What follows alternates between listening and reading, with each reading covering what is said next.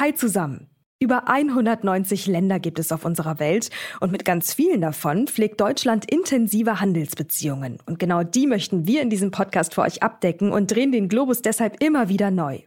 Wenn uns das aus eurer Sicht gelingt, dann lasst uns gerne eine Bewertung da, zum Beispiel auf Spotify und Apple Podcast. So könnt ihr uns am besten unterstützen. Außerdem könnt ihr dieses Format auch in der neuen RTL Plus Musik-App hören. Der Download ist kostenlos und der Podcast natürlich auch. Und jetzt geht's los mit der neuen Folge. Der deutsch-polnische Außenhandel verbuchte letztes Jahr mit einer Summe von über 167 Milliarden Euro einen neuen Rekordwert.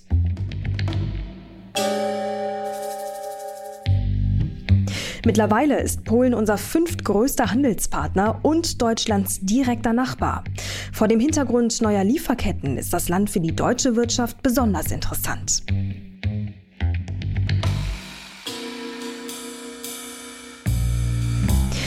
Geopolitisch wird Polen als NATO-Mitglied und ebenfalls direktem Nachbarn der Ukraine eine besondere Rolle zugeschrieben. In dem Land ist die größte Truppe der NATO mit tausenden US-Soldaten stationiert.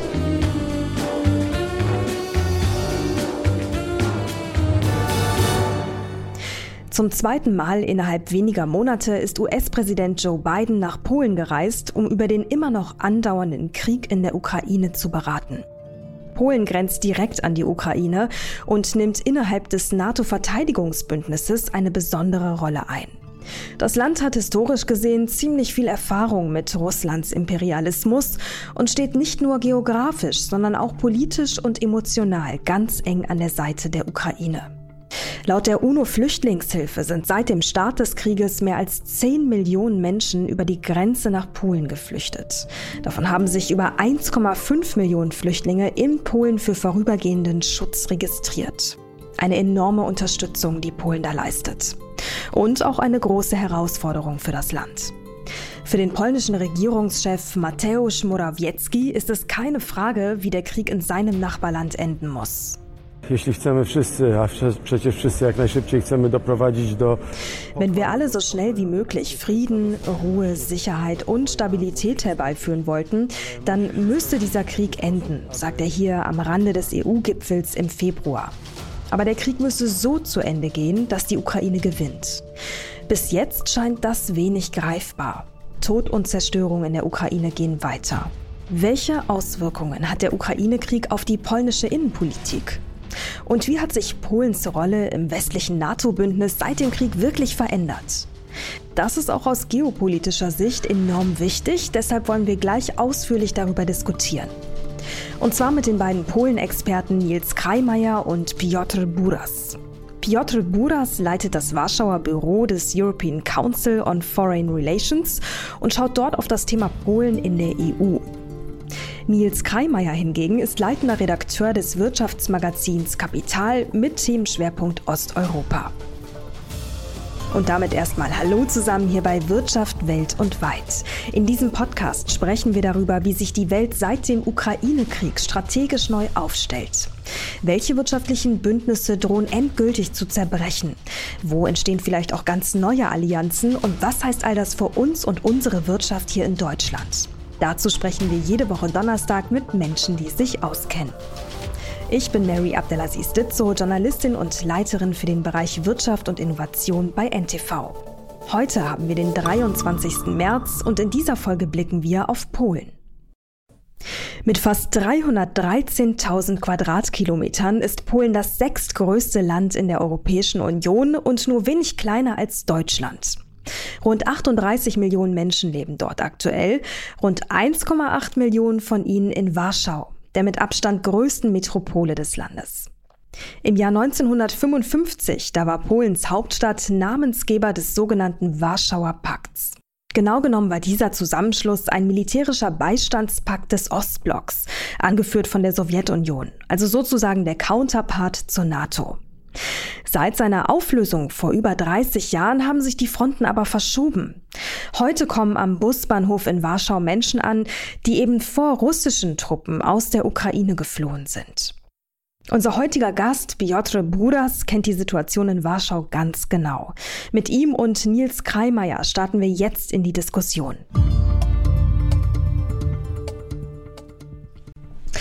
Nils Kreimeier und Herr Buras, herzlich willkommen bei uns im Podcast. Schön, dass Sie da sind. Ja, vielen Dank. Hallo.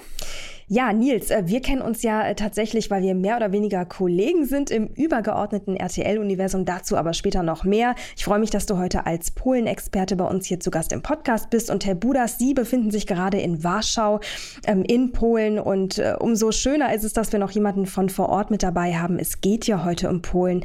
Und deswegen möchte ich auch direkt mit der Innen, ähm, mit einem Blick nach innen starten. Wie sieht es gerade innerhalb Polens aus? Wie ist die Lage vor Ort? Was macht das auch mit dem Land, all das, was gerade passiert? Ja, ich glaube, äh, wenn es um die polnische Innenpolitik äh, momentan geht, dann, dann äh, gibt es zwei äh, wichtige Ereignisse und zwei wichtige Prozesse, die äh, parallel quasi laufen. Ähm, der eine ist natürlich der Krieg in der Ukraine und das ist ja ähm, das Thema, das ähm, alles beherrscht und das für, für die polnische Bevölkerung, auch für die polnische politische Elite natürlich eine Quelle äh, großer Dilemmata ist und, äh, und auch natürlich äh, ein Grund für, für eine große Sorge äh, um, um die Zukunft, um die Sicherheit und äh, auch um die, um die Zukunft der, der europäischen Integration und der, der, der Beziehungen zu Deutschland und jede Hinsicht praktisch. Und äh, aber der zweite Prozess äh, oder der zweite, die zweite Dimension ist der bevorstehende Wahlkampf. Äh, wir werden im Herbst äh, dieses Jahres äh, eine sehr wichtige Parlamentswahl haben, äh, bei der sehr viel auf dem Spiel steht. Also viele sagen, mh, äh, auch die Zukunft der Demokratie steht auf dem Spiel nach acht Jahren der der nationalkonservativen oder populistischen Regierung der äh, Partei Rechten Gerechtigkeit. Mm, äh, die, die große Frage ist, wird die Partei weiter regieren oder werden wir einen politischen Machtwechsel haben? Also das sind die zwei, zwei großen Themen hm. momentan in Polen. Nielsen, warst du ja auch neulich erst in Polen. Wie ist denn deine Einschätzung? Also wenn wir jetzt die These hören, die Demokratie steht auf dem Spiel, ähm, was sind da die zentralen Argumente und wie siehst du das? Also ich äh, habe den, den Eindruck, also der, es ist ist tatsächlich eine sehr angespannte Stimmung im Land und man hat auch das Gefühl, zumindest in äh, Teilen der Gesellschaft ist auch so eine Wechselstimmung zu spüren. Also ich weiß nicht, wie Herr, wie Herr Buras das sieht, aber ich habe schon das Gefühl, äh, da, da tut sich was. Und ich glaube, was man bei Polen auch nie vergessen darf, wir, wir tendieren ja in Deutschland dazu, äh, das äh, in einen Topf zu werfen, beispielsweise mit Ungarn. Allerdings ist die politische Konstellation aus meiner Sicht doch ein bisschen andere. Wir haben eine, eine starke Regierungspartei, die seit, seit Jahren dominiert, die auch ein sehr festes Brett so ungefähr bei bei um die 30 Prozent hat, auf die sie sich relativ äh, gut verlassen kann. Aber wir haben auch eine Opposition, die wirklich nicht von der Hand zu weisen ist. Also äh, soweit ich weiß, ist ein Großteil der polnischen Großstädte, wenn, wenn nicht alle Großstädte, von Oppositionsbürgermeistern regiert. Das heißt, es gibt ein unglaublich starkes Stadt-Land-Gefälle, das sich auch in, in, diesen, äh, in den Umfragen äußert und in den Umfragen äh, abspielt. Und äh, die große Frage ist eigentlich, warum die Opposition es in den vergangenen Jahren nicht geschafft hat, sich so zu konsolidieren, dass sie äh, der, ähm, äh, der Partei Recht und Gerechtigkeit tatsächlich gefährlich werden kann. Und die Frage ist das, ob das in diesem Jahr anders werden wird. Hm. Und äh, dann ist auch die Frage, ich sag mal, für Laien, die nicht äh, jeden Tag sich mit der innenpolitischen Lage Polens beschäftigen, was sind denn die zentralen Argumente, gerade wenn wir nochmal auch vielleicht auf die Hilfsbereitschaft der Polen schauen? Es gibt ja kein Land, das so viele Ukrainerinnen und Ukrainer aufgenommen hat wie Polen selbst. Ähm, was macht das mit dem Land und wie wirkt sich das auf die innenpolitische Lage aus, Herr Bruders? Es ist tatsächlich so, dass die äh, Hilfsbereitschaft äh, für die Ukraine in Polen äh, und, und zwar nicht nur für die Ukrainer als Land, aber auch für die Ukrainer, die, die als Flüchtlinge nach Polen gekommen sind. momentan halten sich noch eineinhalb Millionen Ukrainer in Polen auf, die eben Kriegsflüchtlinge sind. Diese Hilfsbereitschaft ist, ich will nicht sagen unbegrenzt, aber ist, ist nicht Gegenstand einer politischen Auseinandersetzung. Also das ist so, so sehr Polen als Land, als Gesellschaft polarisiert ist und äh, sehr viele Kontroversen zerreißen das Land, äh, kann man sagen. Äh, in dieser einen Frage herrscht Konsens. Also das ist ja nicht. Das ist sehr interessant. Ganz gegensätzlich, als es ja teilweise in Deutschland war, ja. damals zu Zeiten der einer anderen Flüchtlingskrise, natürlich auch irgendwie nicht vergleichbar. Es war eine andere Situation, aber trotzdem, es hat unser Land gespalten. Das ist interessant zu hören, dass es bei Ihnen nicht so ist. Ja, das ist, aber das liegt daran, dass äh, wir ein, ein sehr breites Gefühl in Polen haben, also ein verbreitetes Gefühl, dass, dass äh, tatsächlich die Sicherheit des Landes durch diesen Krieg äh, gefährdet ist, dass äh, Russland, äh, das auch traditionell in Polen als, als äh, Gegnerfeind, als Bedrohung angesehen wird, äh, jetzt ähm, zu Mittel greift, die, die uns auch äh, unmittelbar äh, bedrohen.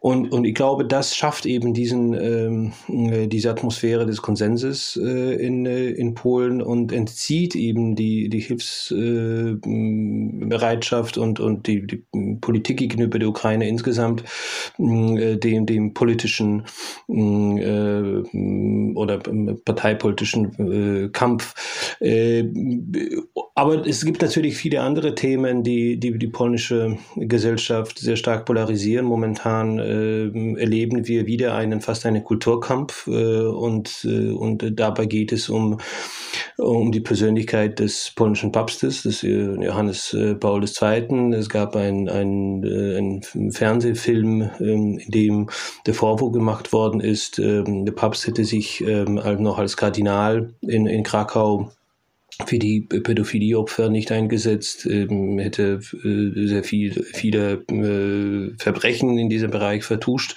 und so weiter und so fort. Und das wird so, äh, äh sofort äh, benutzt von der heutigen Regierungspartei als, als ein Wahlkampfthema. Äh, Stichwort, wir müssen unsere Tradition, unsere Religion verteidigen, wir müssen den nationalen Held Johannes Paul, Paul II. gegen diese Vorwürfe Vorwürfe verteidigen. Also das ist ja eben diese, äh, diese, diese, die polnische Politik ist sehr stark ideologisiert und, ähm, und eben diese äh, politischen Themen äh, spielen eine, eine sehr große Rolle.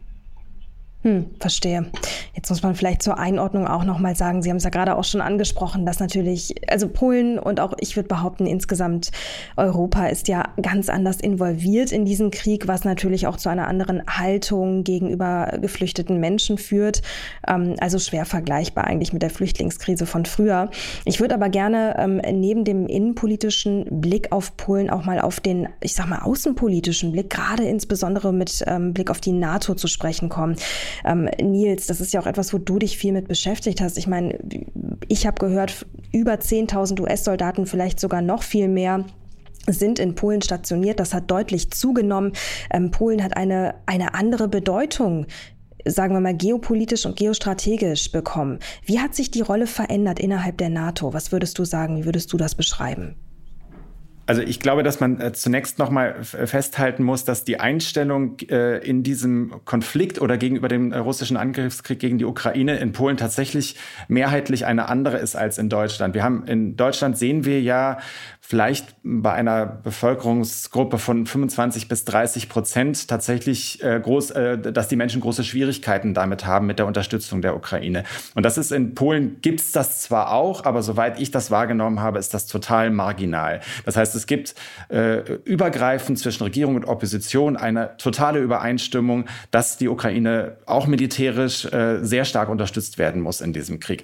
Ich kann das mal eine kleine äh, Anekdote vielleicht äh, äh festmachen. Ich bin äh, in Rzeszów gewesen. Das ist die Stadt, über die der große Teil der Militärhilfe für die Ukraine abgewickelt wird, auch durch die Amerikaner. Und ich habe mit Familien gesprochen, die in direkter Nähe zu dem Flughafen leben, hm. die jetzt sozusagen damit leben, dass Tag und Nacht da amerikanische Militärtransportflugzeuge landen, die äh, Waffentransporte bringen, die dann auf äh, Lastwagen verladen werden und in die Ukraine gebracht werden. Da könnte man sich vorstellen, dass das nicht allen da so gefällt. Aber da gab es eine totale, hundertprozentige Unterstützung und alle haben gesagt, okay, wir sind jetzt hier halt einfach der sicherste Ort hm. in Polen, weil dieser Flughafen auch durch äh, amerikanische Patriots-Systeme äh, gestützt wird. Das vielleicht so äh, einleitend. Und was die Rolle in der NATO angeht, ich glaube schon, dass ähm, Polen in, durch diesen Krieg äh, an, an Gewicht gewinnt. Ob es in der Europäischen Union so sein wird, ist, glaube ich, steht noch so ein bisschen aus, aber, aber innerhalb der, der Verteidigungsallianz auf jeden Fall. Das hat man gesehen an den Besuchen von Joe Biden äh, in Polen, zwei der äh, zwei Reden mhm. insgesamt gehalten hat äh, und, ähm, und dabei auch zumindest am Rande auch immer die Rolle Polens erwähnt hat äh, und äh, dass sein, seine Besuche eben nicht nach äh, Berlin geführt haben und nicht nach Paris, sondern nach Warschau und dass er damit dem Land eine besondere Bedeutung äh, äh, gegeben hat.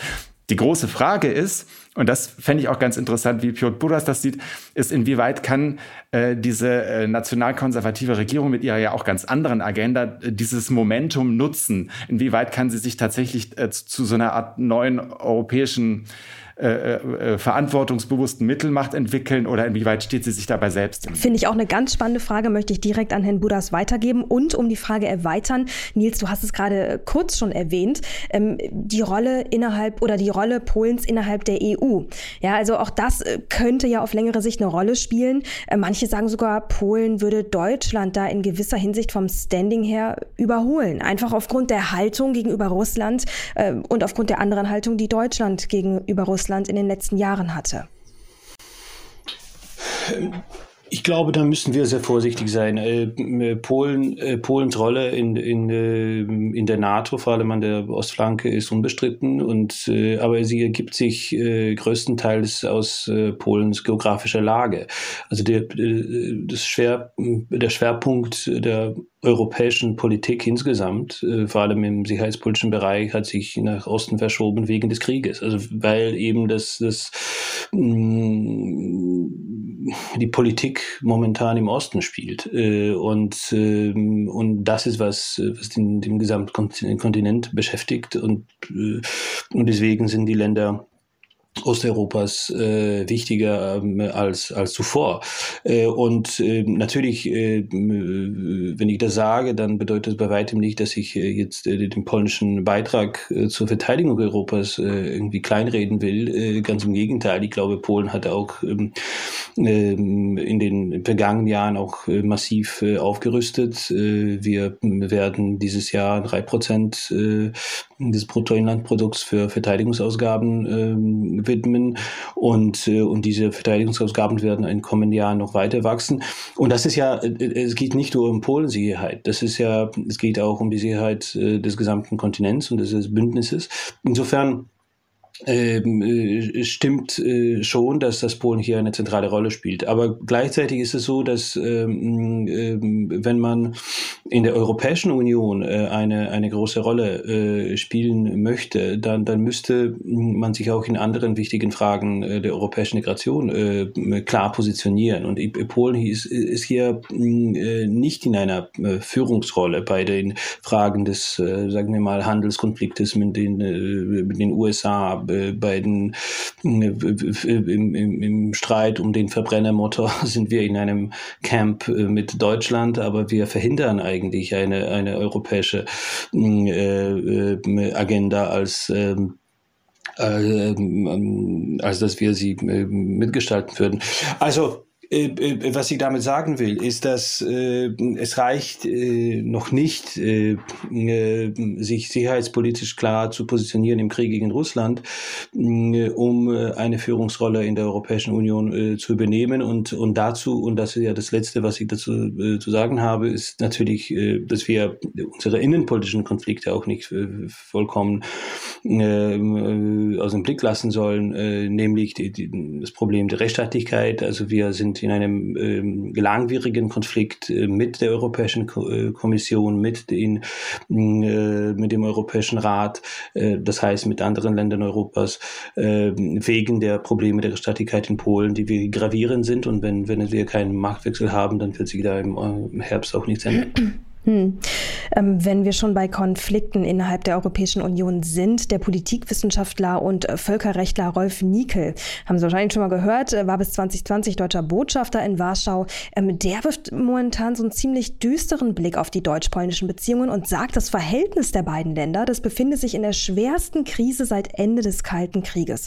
Ja, und er begründet das eben mit der Haltung, die Deutschland gegenüber Russland hatte die letzten Jahre, was Polen natürlich missfällt, ähm, besonders jetzt in der aktuellen aktuellen Lage. Wie sehen Sie das? Also wie angeschlagen ist das bilaterale Verhältnis zwischen Deutschland und Polen? Also das, das deutsch-polnische Verhältnis ist definitiv sehr angeschlagen und ich stimme Rofnickel zu, dass ähm, dieses Bild momentan wirklich sehr düster ist. Und, äh, und das ist ein sehr kompliziertes Verhältnis, nicht seit gestern, nicht seit heute. Äh, äh, aber äh, ich glaube, äh, es gibt jetzt mehrere Gründe dafür, dass, dass, er, dass er sich in einem so schlechten Zustand momentan befindet. Und äh, Sie haben schon einen, einen wichtigen Grund angesprochen. Äh, es wird äh, Deutschland und Polen äh, seit Jahren äh, sehr übel genommen, dass äh, die mittel- und osteuropäischen Argumente, wenn es äh, um, um die deutsche Ostpolitik, Russlandpolitik äh, jahrelang ignoriert worden sind, dass unsere Warnungen vor, vor dem äh, vor Russlands äh, Militarisierung und äh, vor, vor der russischen Bedrohung äh, als als Naivität und und äh, irgendwie unbegründete Schwarzmalerei beiseite geschoben worden hm. sind äh, in Deutschland und und das und jetzt fühlen sich viele in Polen bestätigt in, in, in sowohl in dieser Kritik an Deutschland als auch in die in der Wahrnehmung Russlands und äh, es gibt so ein Gefühl Gefühl, hm, naja, ähm, auch zum Teil die Deutschen ähm, hätten ähm, auch diesen Krieg mitverursacht, äh, mit, mit, mit ihrer Politik gegenüber Russland mit dem Nord Stream, mit dem Nord, Stream 2 und äh, die, sie hätten irgendwie Russland ermuntert, äh, diese, diese Schritte zu gehen, äh, weil, weil sie keinerlei Signale äh, gegenüber Russland äh, gesendet hätten. Äh, das ist natürlich ein harter Vorwurf. Das ist ein harter Vorwurf, aber der ist, der ist in Polen in, in vielen Kreisen ziemlich verbreitet. Mm, das ist ja nicht immer ein, ein Vorwurf, oft ist es nur ein, ein sehr vages Gefühl, aber das ist eine Emotion auch. Hm. Und, äh, und ich, ich finde, äh, es geht, also für, für meine Begriffe geht dieser Vorwurf zu weit, aber, aber man, man, äh, ich glaube, man begeht sehr oft in Deutschland äh, den, ähm, äh, den Fehler, wenn man annimmt, diese Kritik an Deutschland, das ist äh, in Polen die Sache der üblichen Verdächtigen. Also das heißt, diejenigen, die immer deutschlandkritische äh, Stimmungen geschürt haben und die, die einfach äh, aus irgendwelchen Gründen Deutschland feindlich äh, gestimmt sind. Das ist, das, das stimmt nicht. Also das ist, leider ist es so, dass, äh, dass auch in liberalen Kreisen unter denen, die Deutschland eigentlich sehr wohlgesinnt, gegenüber sehr wohlgesinnt sind, äh, auch eine große Enttäuschung und äh, eine, eine große Verwunderung über Deutschland herrscht. Und, äh, und das hat mit der Vergangenheit zu tun, aber das hat auch mit, mit der Geschichte des letzten Jahres zu tun, mit der deutschen Zögerlichkeit bei der Waffenlieferungen, ähm, diesem etwas unklaren Kurs von Olaf Scholz gegenüber Russland und, und dem, dem Krieg in der Ukraine. Und das hat eben diese Vorurteile bestätigt, vertieft.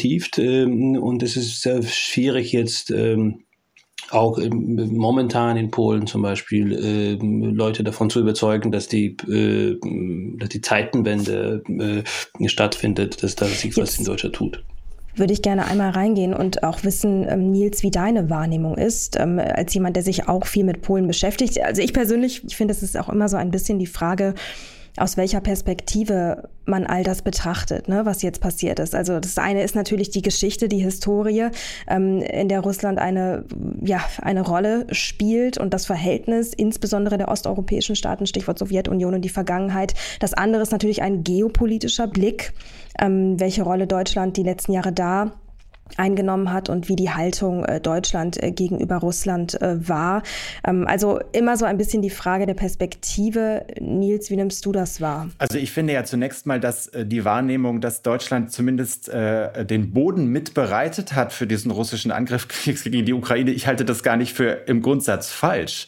Also es, es, es gibt sicherlich keine, keine Mitschuld, aber, aber die, diese Wahrnehmung in Polen äh, halte ich zunächst mal für, für eine Wahrnehmung, die durchaus eine, eine Grundlage Grundlage hat.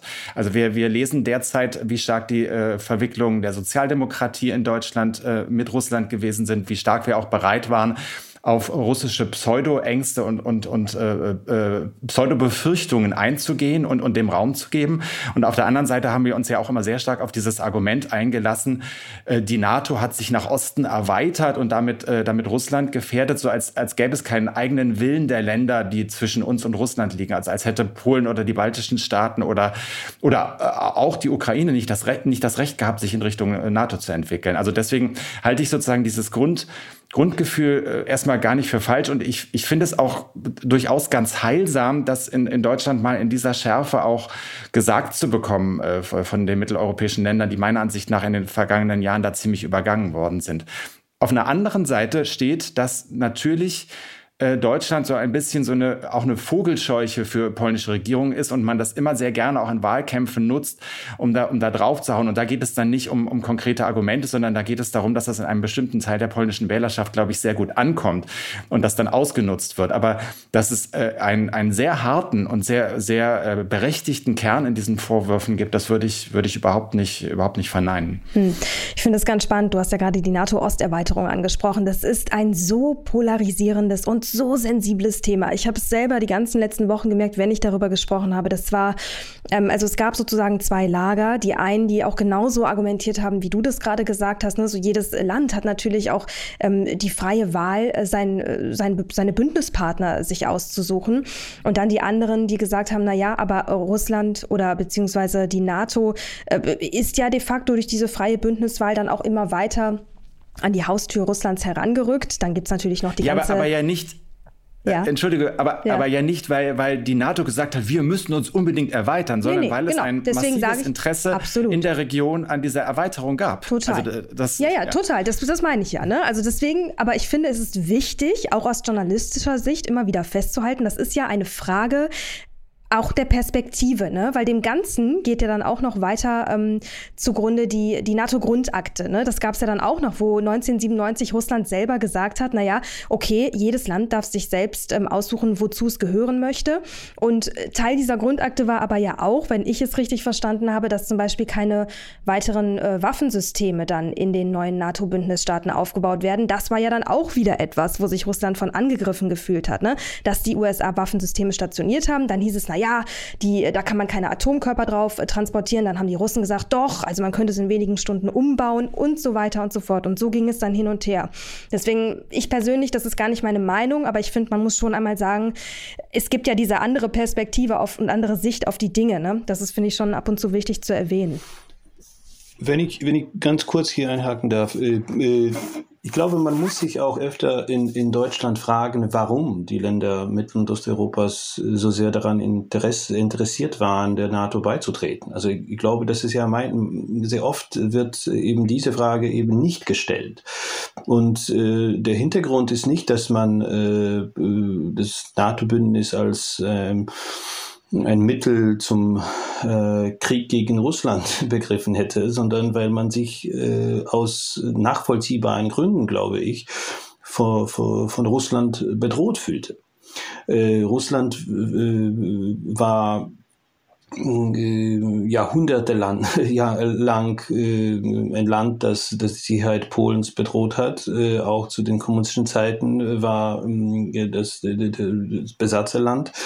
Aber auch nach 1990 äh, war das ein Land, das äh, nie irgendwie ein Hehl daraus gemacht hat, dass äh, die Länder Mittel- und Osteuropas beziehungsweise und vor allem die, die äh, Nachfolgestaaten äh, der Sowjetunion ähm, äh, zur russischen Einflusszone gehörten. Und, und das war der, der Grund dafür, warum die NATO als, als der letzte Sicherheitsanker in Mittel- und Osteuropa angesehen war.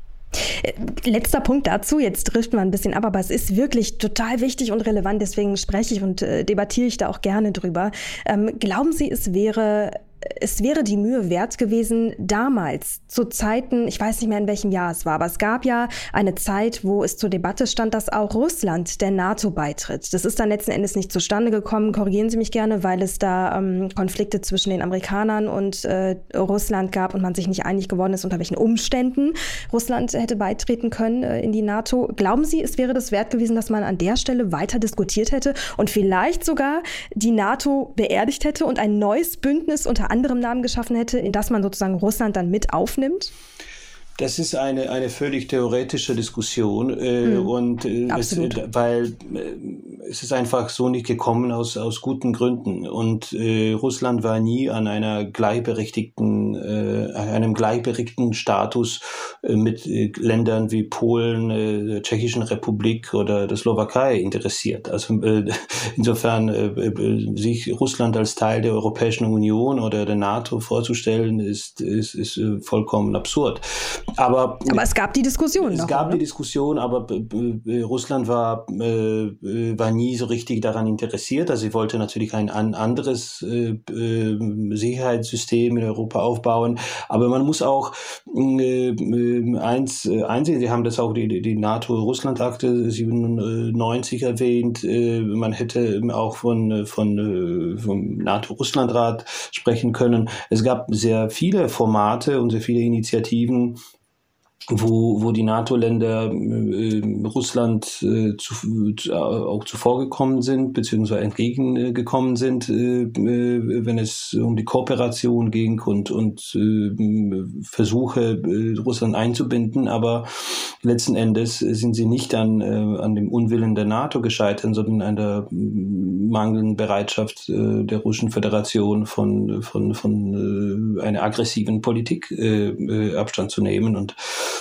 der Krieg in Georgien zum Beispiel 2008 war das beste Beispiel dafür. Mhm. Gut, dann würde ich sagen, gehen wir noch mal kurz zurück auf die bilateralen Beziehungen zwischen Deutschland und Polen. Und Nils, jetzt ist dein Fachwissen gefragt. Das ist jetzt also eine ganz spannende Entwicklung. Wir haben ja gerade festgestellt, äh, also nicht zuletzt durch äh, die Aussagen von Rolf Niekel gegenüber dem äh, deutsch-polnischen Verhältnis, sondern auch ganz viele andere Experten, die darauf blicken. Und Sie selber haben es ja auch schon gesagt, das Verhältnis ist angespannt. Da gibt es ähm, Differenzen. Und jetzt kommt's. Mit Blick auf die Wirtschaft ist das Ganze genau andersherum. Der deutsch-polnische Außenhandel verbuchte letztes Jahr mit einer Summe von über 167 Milliarden Euro einen neuen Rekordwert. Wie passt das zusammen? So viel für heute von uns. Nächste Woche gibt es dann die Fortsetzung dieses Gesprächs. Redakteure dieses Podcasts sind Andrea Sellmann, das NTV Telebörsenteam und ich, Mary Abdelaziz Ditzo. Produziert wird dieses Format von Wei Quan aus dem Team der Audio Alliance. Und wenn Sie, liebe Hörer, Lob, Kritik oder Themenvorschläge an uns richten möchten, jederzeit gerne am besten an unsere E-Mail-Adresse www.ntv.de. Vielen Dank fürs Zuhören, bleiben Sie uns treu und machen Sie es gut. Bis zum nächsten Mal. Dieser Podcast ist eine Produktion der Audio Alliance.